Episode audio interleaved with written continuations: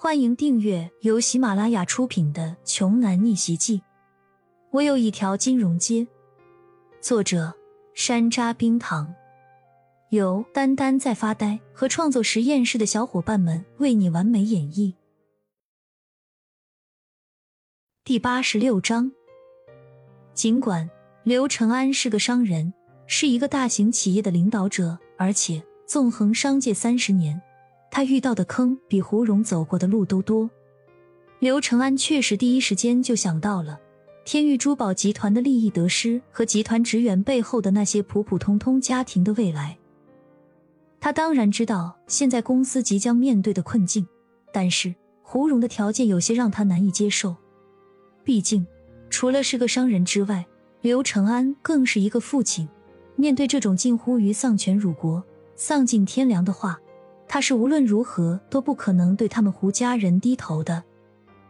在心里权衡了半天之后，刘承安才说：“不可能，我刘承安的女儿，绝对不可能随随便便就嫁人。”刘慧敏既是刘承安唯一的掌上明珠，也是他们天域珠宝唯一的继承人，是他们刘氏家族的未来。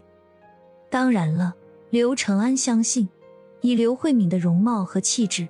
完全可以有资格嫁给更有家庭背景、更具财富实力的人。然而，让刘承安没有想到的是，他刚说完就被胡蓉嘲笑了。刘承安，你还当你的女儿是个大宝贝呢？你看看她找的男人是个什么东西啊？刚才的广播找人，大家都听到了，你没听见吗？咱们会场里混进来了一个坐电动车来的穷屌丝，焦阳，你具体是个什么情况？还用我多说吗？说到最后一句的时候，胡蓉看向骄阳，话语间充满了嘲讽。之前的广播就是一个笑话，不少人还都在问，这个出租车都打不起的神仙到底是谁家的小谁？没想到这个人还真的就在现场啊！而且从广播到现在过去一个多小时了，这人脸皮够厚的，居然还没离开。刘承安也猛地想起来了，怪不得。刚才觉得骄阳这个名字耳熟，原来是他。刘承安阴着脸问向女儿：“咪咪，你真的和这小子有关系？”如果是真的，那他就算是有私心，指望着女儿未来能够攀附更高等级大人物的想法，估计就彻底破碎了。任何有钱有势的家族都不会去娶一个二手货做正妻的。直到现在。刘慧敏还没弄明白自己父亲的根本想法，她赌气说道：“爸，我就觉得骄阳比胡蓉优秀多了。胡蓉就是个流氓，女儿就算是嫁给骄阳，也不会和胡蓉在一起的。”小敏呐，刘承安一边被自己的竞争对手气得要吐血，另一边又被自己的女儿一句话噎了个半死。眼下。他天域珠宝集团的商业帝国大厦岌岌可危，没有谁比他更心力交瘁了。这个时候，只听一直沉默的骄阳突然开口说道：“这位胡疯子先生，是吧？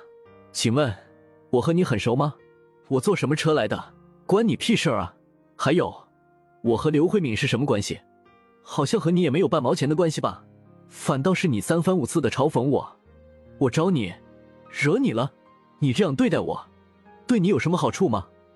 骄阳本不想掺和刘胡两大家族企业之间的恩怨纠纷，没想到胡蓉这家伙三句话不离他骄阳，一张嘴字字句句都要贬低他，似乎只有通过踩他骄阳的方式，胡蓉才能获得些许的心理优越感。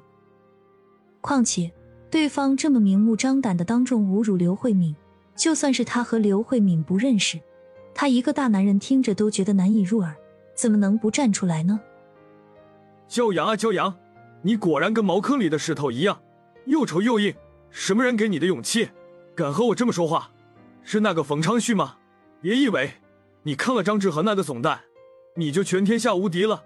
老子和他们不是一个等级的。胡蓉完全不把骄阳放在眼里。